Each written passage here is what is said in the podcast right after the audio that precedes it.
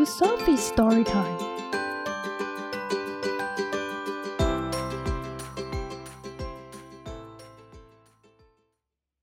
Today's story is Ten Pigs by Derek Anderson. One pig. One very happy pig. This bathtub is perfect for just me and you.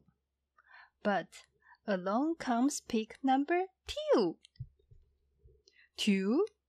Two? This tub is too small for a duck, two pigs, and a bouncy ball. Make way for me, squeeze number three. This is a bath, not a deep blue sea.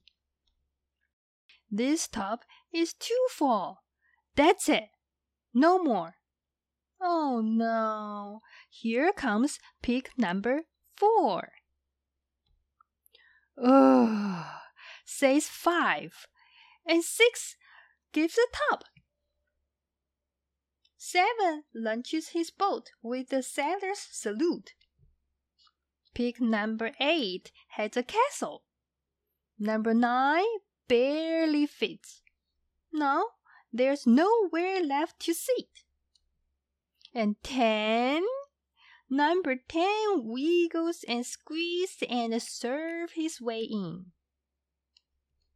Ten pigs, ten. Wait, what is that? Ten, nine, eight, seven, six. Run, run.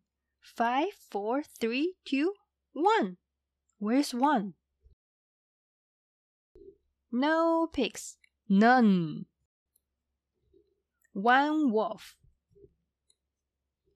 One very happy pig. The end.